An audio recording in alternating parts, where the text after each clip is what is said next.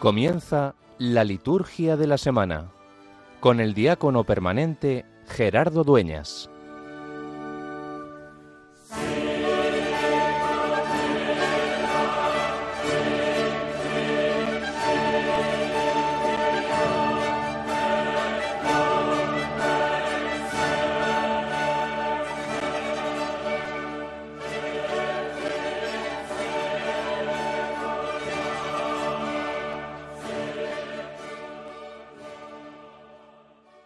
Dios Todopoderoso, concédenos continuar celebrando con fervor sincero estos días de alegría en honor del Señor resucitado, para que manifestemos siempre en las obras lo que repasamos en el recuerdo.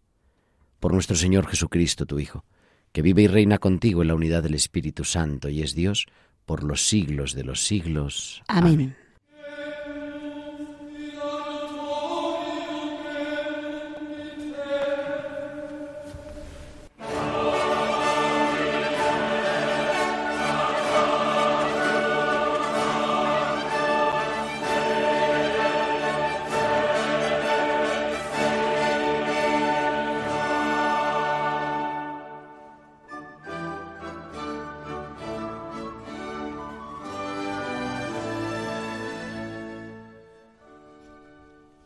Dar razón de la esperanza. Nos dice en este domingo, glorificad a Cristo el Señor en vuestros corazones, dispuestos siempre para dar explicación a todo el que os pida una razón de vuestra esperanza, pero con delicadeza y con respeto. Muchos teólogos han sostenido que en eso es en lo que consiste el testimonio cristiano, dar razón de nuestra esperanza. Ser conscientes que a pesar del sufrimiento, de los problemas que tenemos, de nuestra fragilidad, somos esperanzados. Y ponemos nuestra esperanza en el Evangelio del Señor, en el Señor resucitado. En un domingo, este sexto domingo de Pascua que hemos comenzado ya con las primeras vísperas, en los que la Iglesia en España celebra la Pascua del enfermo, queremos de manera especial dirigirnos a ellos, a los que sufrís a consecuencia de la enfermedad, de la ancianidad. No perdáis la esperanza, al contrario. ¿En qué consiste el vivir de manera cristiana el sufrimiento? ¿En qué consiste en vivir de manera cristiana la ancianidad, el apagarse nuestras fuerzas? En dar razón de la esperanza. Y eso no lo tenemos que hacer solos. Como nos recuerda Jesús en el Evangelio, Él nos envía el Paráclito, que está siempre con nosotros, el Espíritu, el Espíritu de la verdad. No os dejaré huérfanos, volveré a vosotros. Cuando pensemos o tengamos la tentación de creer que estamos solos, que Dios nos ha abandonado, cuando parece que Dios hace silencio y nos responde, Jesús nos vuelve a decir, he resucitado, estoy aquí no en la tumba, como les dijo el ángel el primer día de la semana a las mujeres, no está aquí. Pero Jesús nos repite, no os dejaré huérfanos, volveré a vosotros. Sabed que no estáis solos, que nuestra esperanza es una esperanza definitiva, que en la resurrección de Jesús todos hemos empezado a resucitar, que no es algo únicamente que le sucedió a Él y ya está, sino que desde aquel momento toda la creación y los hijos de Dios por el bautismo comenzamos a resucitar, participamos de su vida resucitada. Esa es nuestra esperanza que nadie, ni nada, ni siquiera la enfermedad, ni siquiera la muerte nos puede quitar, porque celebramos la Pascua, la Pascua del Señor resucitado, y ahí encontramos el sentido de nuestra vida.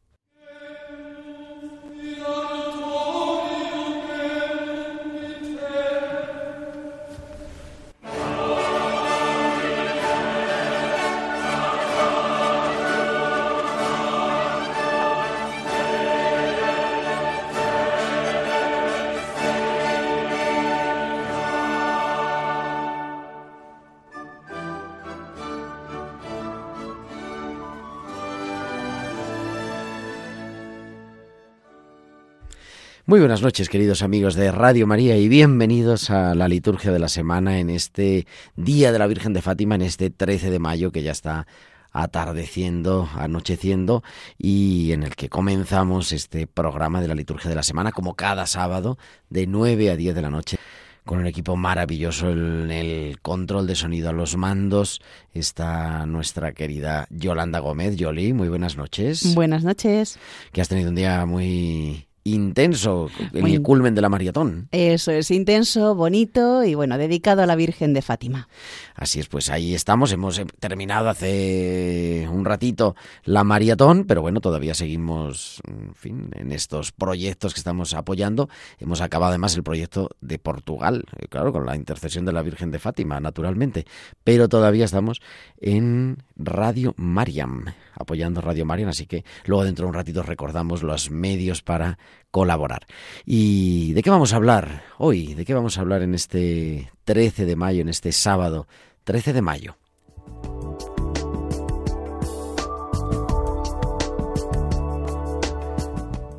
Pues vamos a hablar lo primero del domingo, como siempre, domingo sexto de Pascua.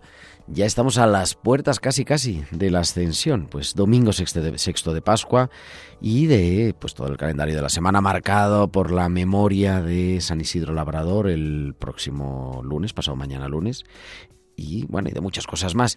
Y en este domingo sexto de Pascua, como decía antes al comienzo del programa, celebra la Iglesia en España la Pascua del Enfermo, con un lema precioso, no deseches su rostro desgastado pues queremos mirar a los que tienen el rostro desgastado y hablaremos de ello también en esta noche. Y como siempre, pues eso, el calendario de la semana, la ordenación general del misal romano y muchas cosas más. Y pues podéis poneros en contacto con nosotros en nuestro correo electrónico, la liturgia de la semana 1 arroba radiomaria.es, la liturgia de la semana 1, 1 con número arroba radiomaria.es y nos puedes seguir en las redes sociales. En Facebook somos Radio María España y en Twitter arroba Radio María Spain. Así que, con todo preparado, entramos ya en la liturgia de este domingo, sexto de Pascua, domingo de la Pascua del Enfermo.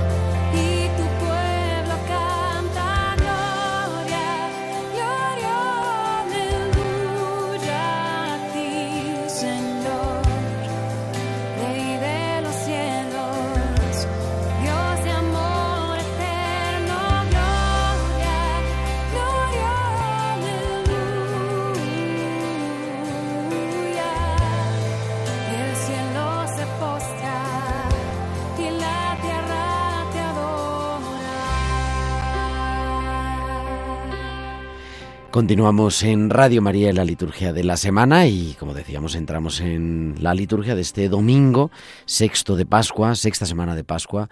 La próxima semana, el domingo, celebraremos, el séptimo domingo de Pascua, celebramos en España la solemnidad de la ascensión del Señor, porque aunque se correspondería con este jueves, al no ser festivo, se traslada litúrgicamente al próximo domingo. O sea que estamos ya en la recta final, dentro de 15 días, es Pentecostés, en la recta final del tiempo de Pascua y se nota, lo notamos también en las lecturas, la liturgia de la palabra que va acompañándonos, tanto en el domingo como en el diario. Vemos ya que empieza a hablar de Pentecostés, empieza a hablar de que no nos va a dejar huérfanos, que nos enviará un paráclito, todo nos va preparando para la culminación de Pascua el domingo de Pentecostés. Segunda semana del Salterio para los que rezan la liturgia de las horas y como siempre pues nos detenemos en la liturgia de la palabra que durante este año nos acompaña en cada día y durante el tiempo de Pascua nos acompaña la lectura del libro de los Hechos de los Apóstoles. Hoy leemos en esta tarde y mañana durante todo el día el capítulo octavo del libro de los Hechos de los Apóstoles. Les imponían las manos y recibían el Espíritu Santo. Este texto nos muestra un paso más de la comunidad cristiana primitiva. Después de esa crisis originada en la comunidad de Jerusalén, a causa de los helenistas que querían eh, abrir el Evangelio a todos los pueblos y con todo el tema de la circuncisión, el Evangelio se va dispersando fuera de la ciudad santa y se constituye en semilla misionera y decisiva para que el camino, que es uno de los nombres con los que se conocía a los, a los seguidores de Jesús, a los después llamados en Antioquía cristianos, rompiera las barreras del judaísmo. Pedro y Juan asumen la realidad que se les impone en el tiempo de la predicación y se dan cuenta que otros extranjeros, los samaritanos, acogen también la predicación evangélica. Por lo tanto, pues son capaces, ¿no? de asumir en su vida el proyecto de Jesús. Y esto que nosotros quizá nos suena un tanto extraño, nos suena así como algo lejano, es un conflicto que marcó grandemente la vida de la primera comunidad. Y en este capítulo octavo recoge la lectura de hoy, la predicación del apóstol Felipe, cómo va curando, cómo va predicando y cómo después los apóstoles, y ahí se ha visto también un signo ¿no? del el sacramento de la confirmación, son los apóstoles los que les imponen las manos y les regalan el Espíritu Santo. Pues ese es el libro de los Hechos de los Apóstoles que nos recuerda los comienzos de la Iglesia y que nos hace a nosotros también volver al fundamento de nuestra fe. Y respondemos a esta liturgia de la palabra, a esta primera lectura, con el Salmo, el Salmo 65. Aclamad al Señor la tierra entera.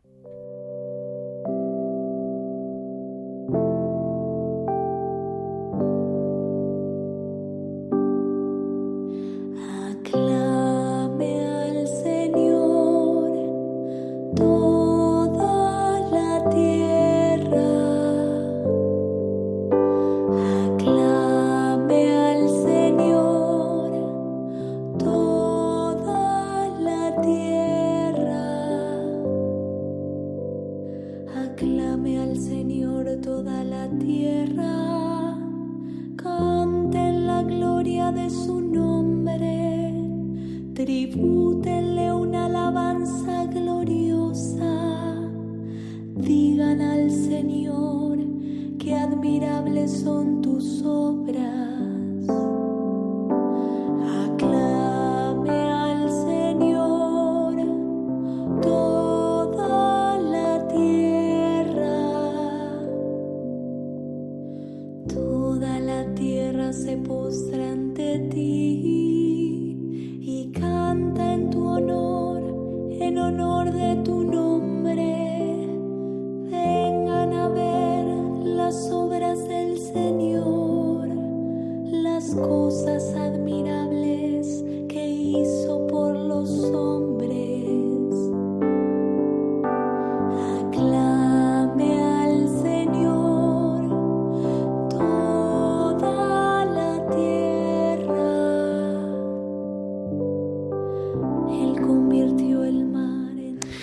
Segunda lectura en este sexto domingo de Pascua está tomada, seguimos leyendo la primera carta de San Pedro, en el capítulo 3, muerto en la carne, pero vivificado en el Espíritu.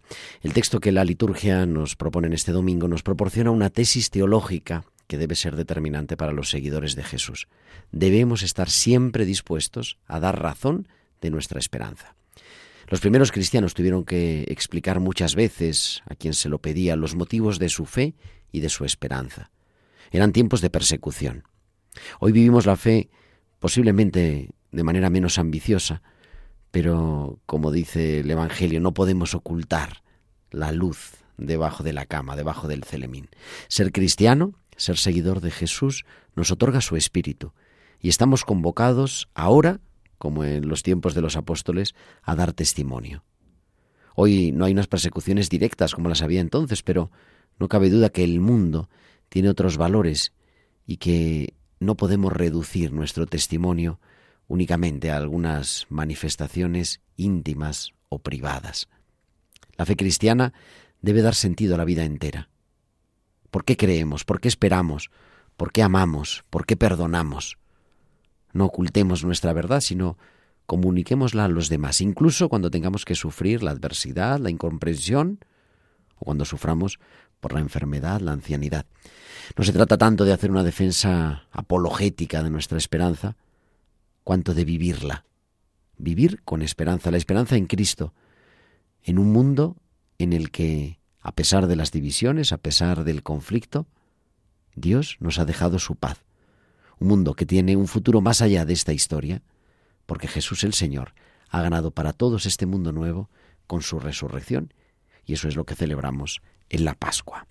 Y nos preparamos con el aleluya al centro de la liturgia de la palabra, que es siempre la proclamación del Evangelio.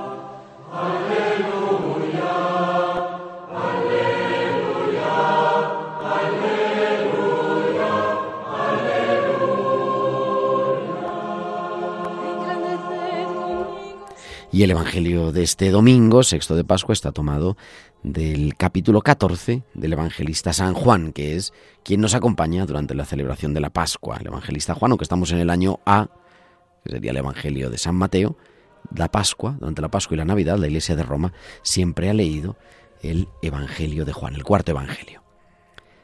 En aquel tiempo dijo Jesús a sus discípulos, Si me amáis, guardaréis mis mandamientos, y yo le pediré al Padre que os dé otro paráclito, que esté siempre con vosotros, el Espíritu de la verdad. El mundo no puede recibirlo, porque no lo ve ni lo conoce. Vosotros, en cambio, lo conocéis, porque mora en vosotros y está en vosotros. No os dejaré huérfanos, volveré a vosotros. Dentro de poco el mundo no me verá, pero vosotros me veréis y viviréis, porque yo sigo viviendo. Entonces sabréis que yo estoy en mi Padre, y vosotros en mí, y yo en vosotros. El que acepta mis mandamientos y los guarda, ese me ama, y el que me ama será amado por mi Padre, y yo también lo amaré, y me manifestaré a él. Y para comentar el Evangelio y la liturgia palabra de este domingo sexto de Pascua, tenemos ya a Carlos Bastida, capellán del Hospital de Canto Blanco y de, la Residencia de Mayores Nuestra Señora del Carmen en Madrid. Carlos, buenas noches. Buenas noches, Gerardo. El domingo sexto de Pascua, en el Evangelio, presenta dos mensajes, el cumplimiento de los mandamientos y la promesa del Espíritu Santo. Jesús vincula el amor a Él con el cumplimiento de los mandamientos y en esto insiste en su discurso de despedida. Si me amáis, guardaréis mis mandamientos. El que tiene mis mandamientos y los guarda, ese es el que me ama. Jesús no pide que le amemos, pero explica, este amor no se agota en un deseo de Él o en un sentimiento. Requiere la disponibilidad a seguir su camino, es decir, la voluntad del Padre.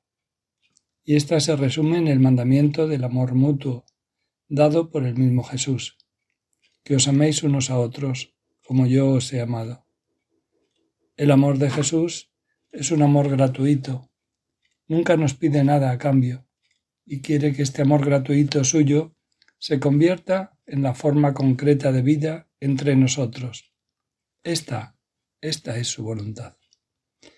Para ayudar a los discípulos a recorrer este camino, Jesús promete que rogará al Padre que envíe otro paráclito, es decir, un consolador, un defensor que tome su lugar y les dé la inteligencia para escuchar y el valor para observar sus palabras. Este es el Espíritu Santo, que es el don del amor de Dios que desciende al corazón del cristiano. Después de que Jesús muriera y resucitara, su amor se da a aquellos que creen en Él y son bautizados. El Espíritu mismo los guía, los ilumina, los fortalece, para que cada uno pueda caminar en la vida, incluso en medio de la adversidad y la dificultad, en las alegrías y en las penas, permaneciendo en el camino de Jesús. Esto es posible precisamente permaneciendo dócil al Espíritu Santo, de modo que a través de su presencia activa no sólo consuele, sino que transforme los corazones abriéndolos a la verdad y al amor. Frente a la experiencia del error y del pecado, el Espíritu Santo nos ayuda a no sucumbir y nos hace acoger y vivir plenamente el sentido de las palabras de Jesús. Si me amáis, guardaréis mis mandamientos. La palabra de Dios se nos da como palabra de vida, palabra de vida que transforma el corazón, la vida misma, que renueva, que no juzga para condenar, sino que cura y tiene como fin el perdón. La misericordia de Dios es así, una palabra que ilumina nuestros pasos. Y todo esto es obra del Espíritu Santo. Es el don de Dios, es Dios mismo, que nos ayuda a ser personas libres, personas que quieren y saben amar, personas que han comprendido que la vida es una misión para proclamar las maravillas que el Señor realiza en aquellos que confían en Él.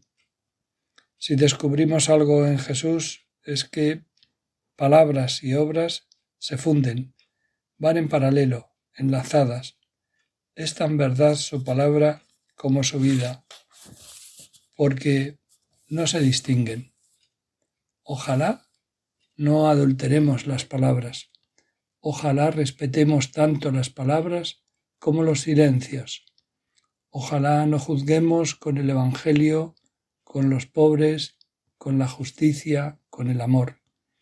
Que en nosotros hablen más las obras que las palabras, y que las palabras sean un eco de lo que vivimos, no una fantasía, una evasión o una apariencia.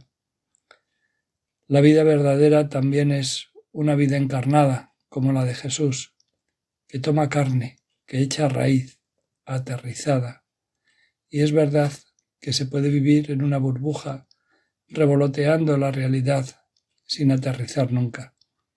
Desde la fe vivimos en un mundo complejo, amplio, y tenemos que conocerlo, que sentirlo y que amarlo para intentar hacerlo mejor.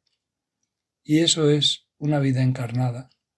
El mundo no es sólo el escenario accidental de nuestra vida, es el proyecto de Dios en el que cada uno de nosotros tenemos un papel que jugar. Una vida encarnada es la que acepta ese papel. Hoy la escritura nos hablaba de los mandamientos. A nosotros nos suena mal, porque nos suena a prohibición, nos suena a imposición, nos suena a freno, pero la mirada a los mandamientos de Jesús o a la manera en la que Jesús propone su ley es una propuesta de lo que la vida puede ser. Una sociedad donde estas propuestas de Dios fueran de verdad abrazadas por el ser humano sería un lugar mejor. una sociedad donde se respeta la vida, donde se respeta a las personas, donde cuidemos unos de otros, una sociedad con aspiraciones éticas de verdad, capaz de favorecer al prójimo, de ponerse límites para favorecer una convivencia honesta y cordial. La buena noticia que nos trae Jesús es el mandamiento del amor. Permanecer en su amor es confiar, es escuchar, es abrirnos a la realidad, tener compasión, no ser indiferentes. Como Jesús transmite la paz, el amor, la compasión en tu realidad. Los mandamientos son vivir la vida de Jesucristo por la fuerza del Espíritu de la verdad. Anuncia a Jesús siendo testigo de la luz, de la misericordia, de la paz, de la gracia y de la vida que ha acontecido y acontece en ti, en tu encuentro con Él. La vida que el Espíritu suscita en cada uno de nosotros se proyecta también hacia afuera. Prepárate para recibirlo y pídele que tus obras hablen más que tus palabras, que seas capaz de verlo en los demás y en los acontecimientos de tu vida diaria. Dice Jesús, el mundo no puede recibirlo, porque no lo ve ni lo conoce. Vosotros, en cambio, lo conocéis, porque vive en vosotros y está en vosotros. Busca las acciones que puedes realizar para manifestar que conoces y actúas bajo la acción del Espíritu Santo. Buenas noches, Gerardo, y a todos los oyentes, y hasta la próxima vez.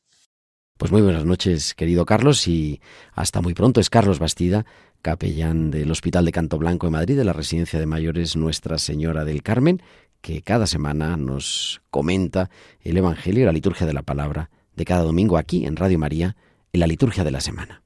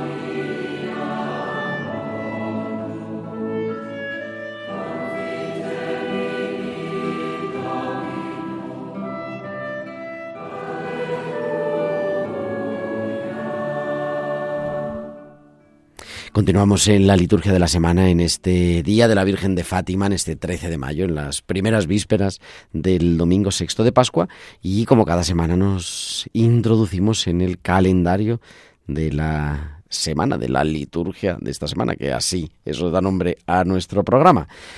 ¿Qué celebramos? Bueno, pues mañana sería el 14 de mayo, es habitualmente la fiesta de San Matías Apóstol, ese decimotercer apóstol que los apóstoles eligen a suertes de entre aquellos que han estado con ellos desde el principio para cubrir, podríamos decir, la baja de Judas pero evidentemente el domingo de Pascua tiene precedencia sobre él. Nos unimos a la oración a la iglesia de Ciudad Rodrigo porque recuerda el aniversario de la ordenación episcopal de su obispo emérito, Raúl Berzosa, que fue consagrado en el año 2005, y también nos unimos en la oración a la iglesia de Valencia porque celebra también el aniversario de la ordenación episcopal de uno de sus obispos auxiliares eméritos, el reverendísimo padre Vicente Juan Segura.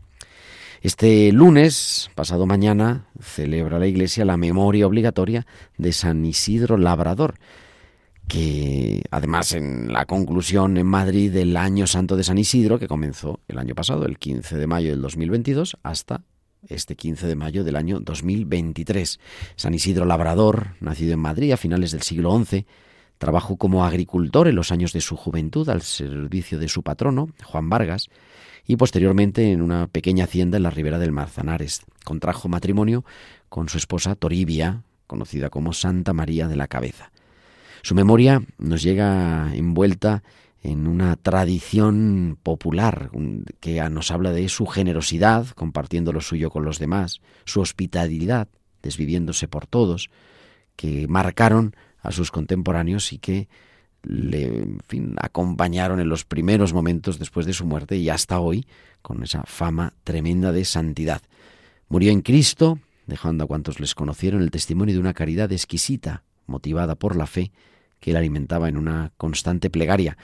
Su cuerpo, enterrado junto al de su esposa en el antiguo cementerio de la parroquia de San Andrés en Madrid, fue trasladado a la entonces Catedral de San Isidro, hoy Colegiata de San Isidro, cuando fue canonizado hace precisamente 401 años, el, en marzo del año 1622. Ese es el motivo del año jubilar que hemos vivido y que concluye pasado mañana.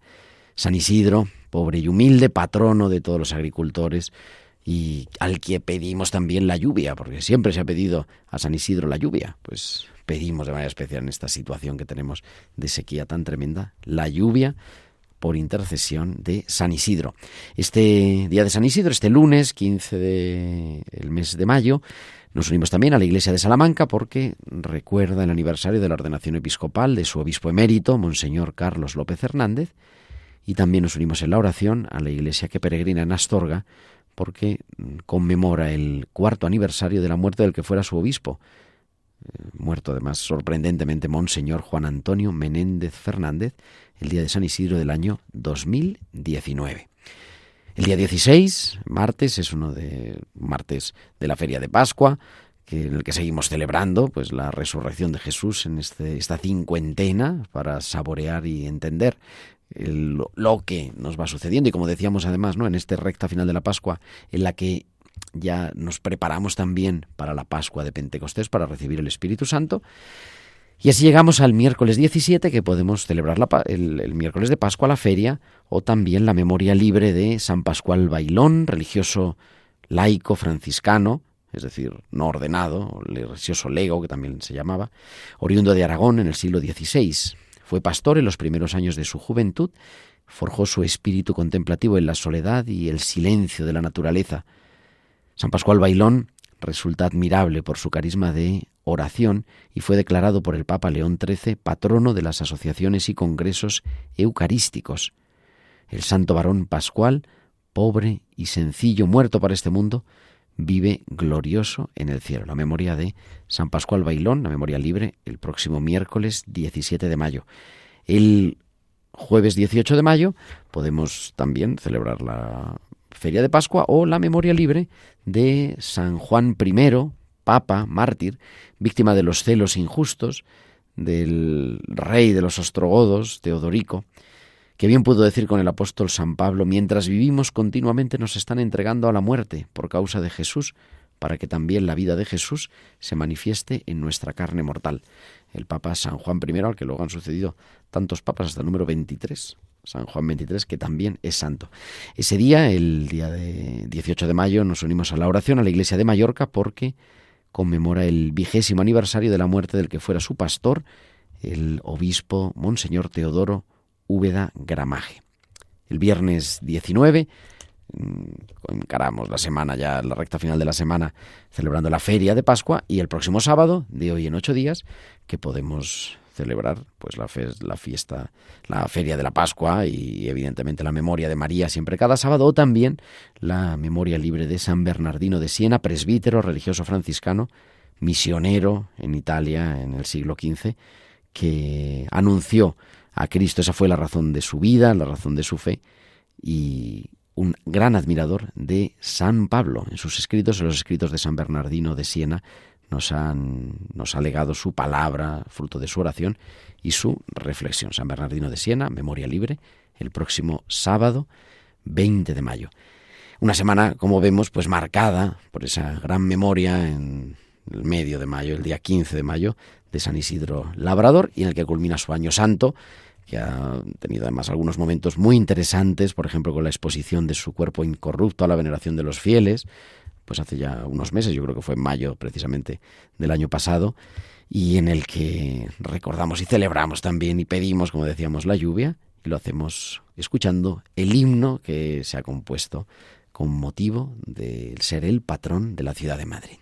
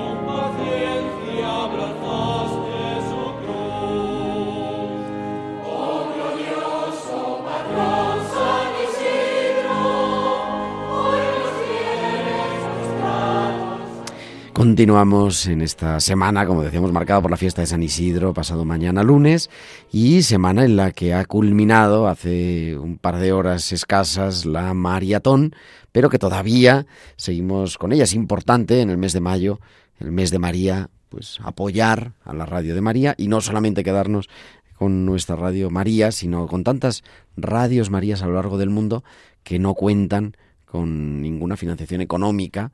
Hemos eh, apoyado ya diferentes proyectos de diferentes radios Marías, que están todos en la web, podéis entrar a radiomaria.es y verlo todo. Y nos recuerda ahora esta cuña cómo podemos continuar colaborando con la Maratón ahora mismo, en este sábado. La principal colaboradora de Jesucristo en su obra de salvación fue y sigue siendo María madre suya y de la Iglesia, una madre que al ver el creciente extravío del hombre moderno, ha intensificado su mediación misericordiosa en manifestaciones extraordinarias como las de la Medalla Milagrosa en París, el Santuario de Lourdes, las apariciones de Fátima o el Santuario de Quivejo en Ruanda. Entre el 8 y el 13 de mayo, Radio María realiza su maratón misionera bajo la mirada de la Virgen, a la que pedimos que toque muchos corazones que hagan posible extender esta radio evangelizadora a nuevas zonas de Oriente Próximo, África, Europa y América. Esperamos contar un año más con tu oración, sacrificio, testimonio y donativo, que puedes realizar por varios caminos, de los que te informarán llamando al 91 822 8010. También puedes entrar en nuestra página web www.radiomaria.es. Allí verás los números de cuenta donde podrás realizar una transferencia bancaria o a través de pasarela de pago con tarjeta también tenemos disponible el método de pago Bizum. Una vez hayas hecho tu donativo por cualquier cauce, no te olvides de llamar al 91 822 8010 para comunicar la cantidad ingresada, de manera que podamos conocer los objetivos que se van alcanzando. De la Milagrosa a Fátima, seamos con Radio María buscadores alegres de Dios. 91 822 8010 el teléfono para, como nos decía Yoli, participar, ayudar en esta maratón. Ahora estamos con Radio María María, aunque es el único proyecto que nos queda pendiente, que es, está pues en todo Oriente Medio, esa Radio María que emite en árabe para los cristianos árabes, porque los cristianos en Oriente Medio son árabes y que además son pues la iglesia madre, la antigua iglesia madre de Jerusalén, en, hoy en día en Líbano, en Siria, en Damasco y hay una manera también de unirnos a la familia de Radio María y de mostrar nuestra cooperación, nuestra solidaridad con todos los cristianos. Y este domingo, como decíamos, en el que estamos ya metidos, la Iglesia en España celebra la Pascua del Enfermo. Vamos a ello.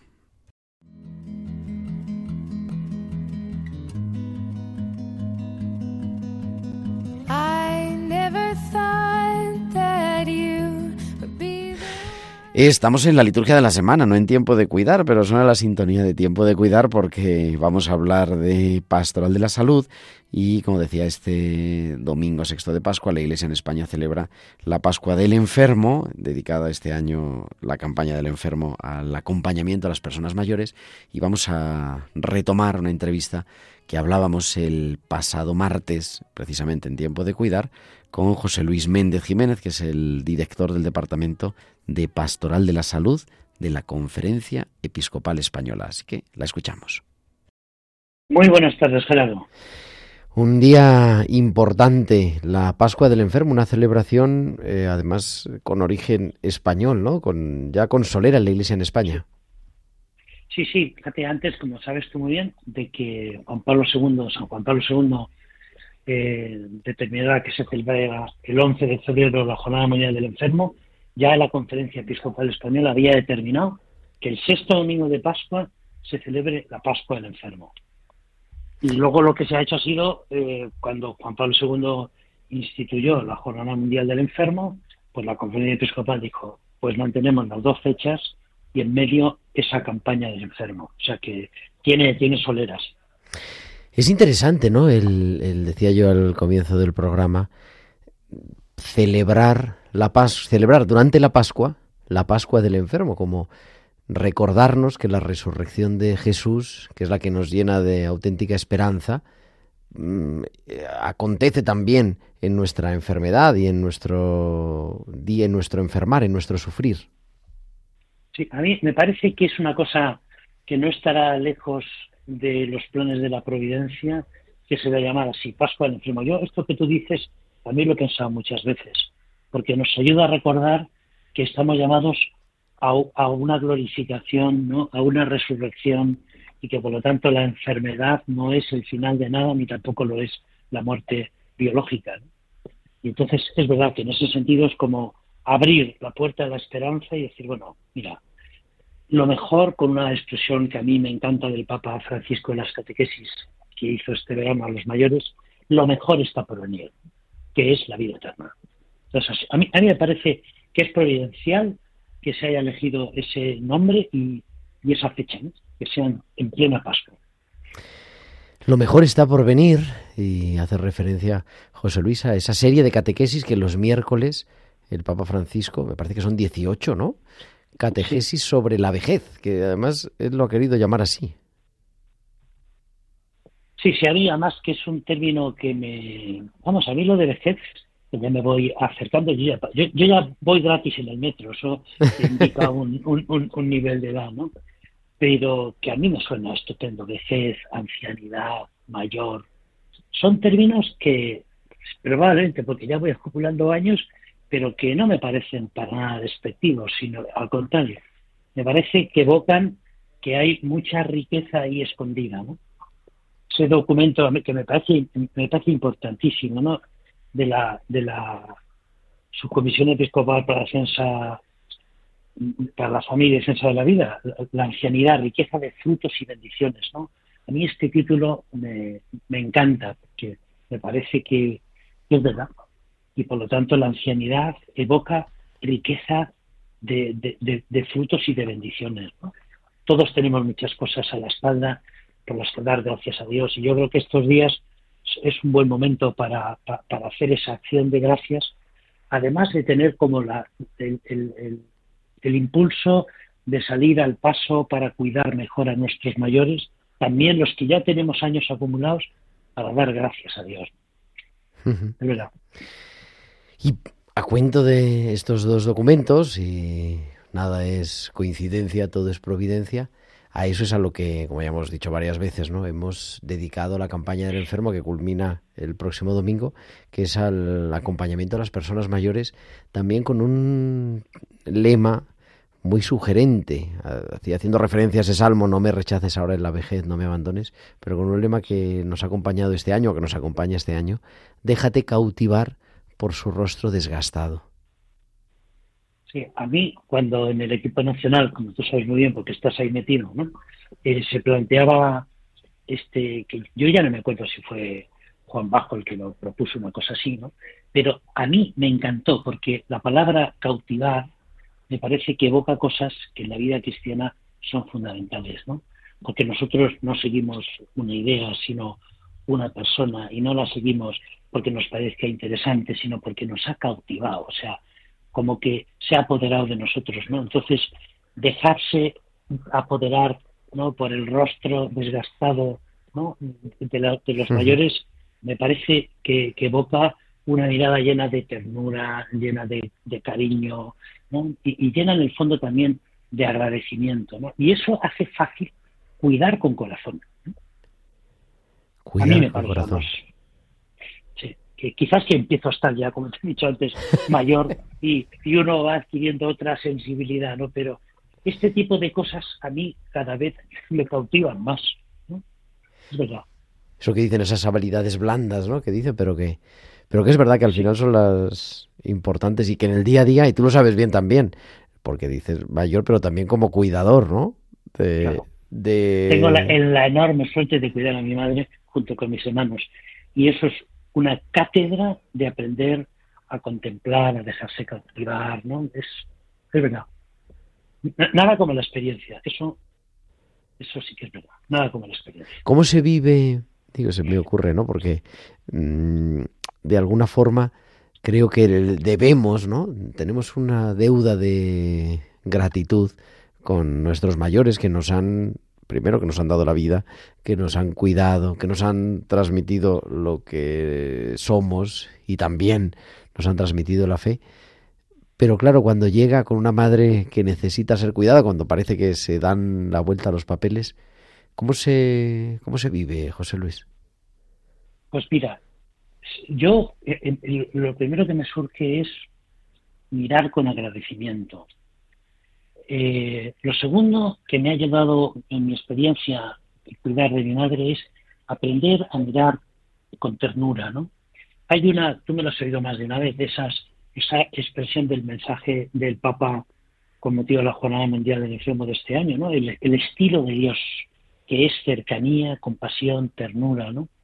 Bueno, pues a mí eso es lo que me lo que me evoca y a lo que me ayuda enormemente eh, ese ser cuidador porque a mí me hace mirar de otra manera eso lo he dicho a mi más de una vez y nos ayuda a hacernos mejores personas yo creo que esto es mucho más importante que dos doctorados tres máster porque te hace mejor persona y eso es una cosa muy seria hacerse mejor persona ser capaz de, de, padecer con, ¿no? de compasión, de ponerte en el lugar del otro.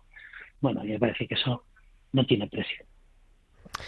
José Luis, con motivo de la Pascua del Enfermo, ya desde hace muchos años, los obispos, de, bueno, dependiendo de dónde ha ido perteneciendo el Departamento de Pastoral de la Salud dentro de la Conferencia Episcopal Española, ahora a la Subcomisión Episcopal para la Acción Caritativa y Social, sacan lo que llamamos en la Pastoral de la Salud en España el mensaje de los obispos para la Pascua del Enfermo, que se ha publicado ayer, me parece.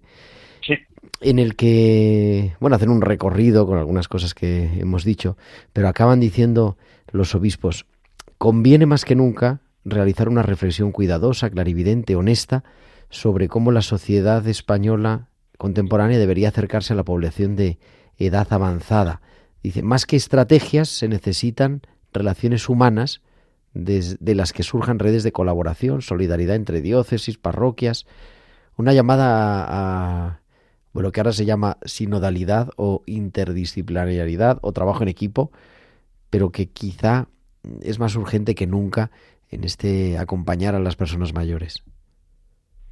Sí, es verdad, porque hacen falta puntos de vista distintos, modos de acercarse distintos, miradas distintas, ¿no? Una persona que conoce bien los recursos eh, sociales para poder ayudar, que forma parte de los cuidados, poder ayudar en las tareas domésticas de una persona mayor que está sola o que tiene o que solo tiene un, hijo que pueda ayudar a cuidarle y que pero que además este tiene tiene una familia que también tiene que atender bueno pues eh, es verdad que hace falta esa visión, hace falta la visión del que ha aprendido a escuchar y, hacerse cargo de las necesidades del otro.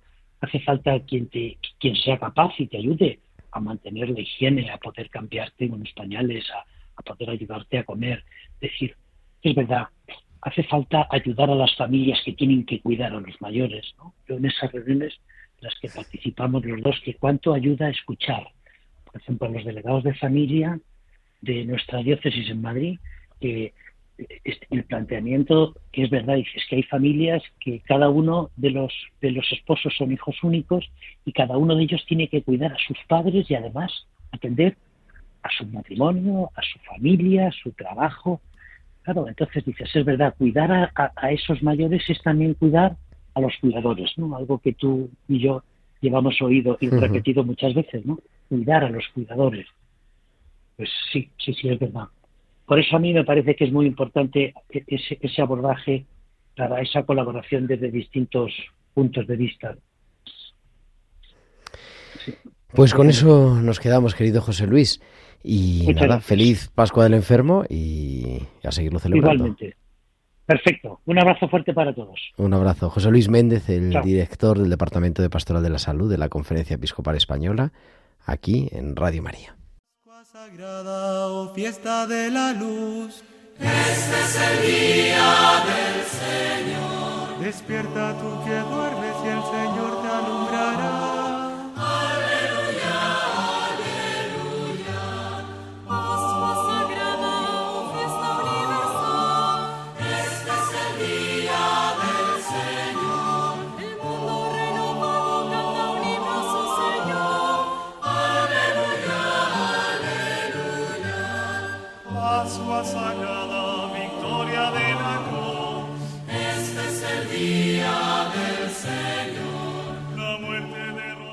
Y ya en la recta final de la liturgia de la semana de este sábado 13 de mayo, mm, como cada semana vamos leyendo la ordenación general del misal romano, esa introducción al misal romano que es el que nos ayuda a celebrar, cómo celebrar la Eucaristía. La semana pasada lo dejamos en el número 148, estamos hoy en el 149, que dice así. El sacerdote prosigue la plegaria eucarística según las, según las rúbricas que se exponen en cada una de ellas. Si el celebrante es obispo en las plegarias, después de las palabras, y ahí vienen todas las opciones de todas las plegarias eucarísticas, se cita a sí mismo, si es el obispo diocesano, o si celebra fuera de la diócesis, cita, al obispo diocesano y se cita a sí mismo. El obispo diocesano o el que en el derecho se le equipara debe ser nombrado diciendo con nuestro obispo, independientemente de si es arzobispo, cardenal o lo que sea. Otra cosa es que fuera, que no se da en la Iglesia en España, vicario, prelado, prefecto, abad, pero en España se debe decir siempre con nuestro obispo. Hay por ahí quien dice nuestro arzobispo, lo que sea, quien sea, José Ángel. En la plegaria eucarística se pueden además mencionar al obispo coadjutor y a los obispos auxiliares, pero no a otros obispos que pudieran estar presentes. Si son muchos los que se han de mencionar, se utiliza una fórmula general con nuestro obispo el nombre, y sus obispos auxiliares. En cada plegaria eucarística, evidentemente, hay que adaptar, dice la ordenación general del misal romano, las fórmulas precedentes a las reglas gramaticales. Este número, el número 149, que es un poco lioso, porque lo que nos dice es cómo se nombra al Papa, eso está claro, y cómo se nombra a los obispos, es importante porque es el que nos pone en comunión con toda la Iglesia. La Iglesia existe en la Iglesia universal, y está gobernada por el supremo pastor, el Papa, en este caso el Papa Francisco, pero existe también en cada diócesis y por eso es importante en cada diócesis nombrar al ordinario del lugar, al obispo, que es ahí el representante de Jesucristo. Cuando uno va fuera, claro, cuando va fuera de la diócesis, pues lo primero que hay que preguntar es cómo se llama el obispo para poderlo nombrar en la plegaria eucarística. Y también, pues eso, los obispos auxiliares, el obispo coadjutor, en el caso de que estuviera. Pues así vamos cada semana avanzando un poquito en la lectura, en la comprensión de la ordenación general del misal romano.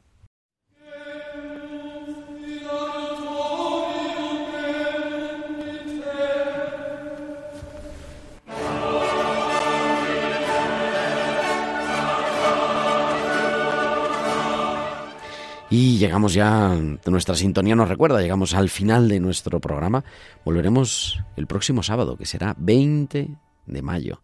Ya estaremos aquí en las puertas del domingo de la Ascensión.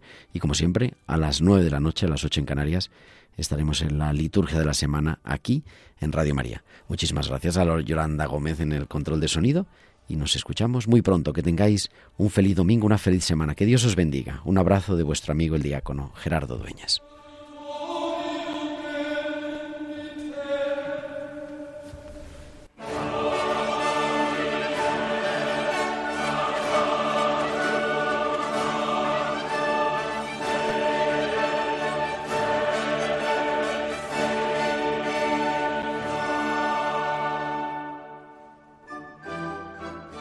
Han escuchado la liturgia de la semana con el diácono permanente Gerardo Dueñas.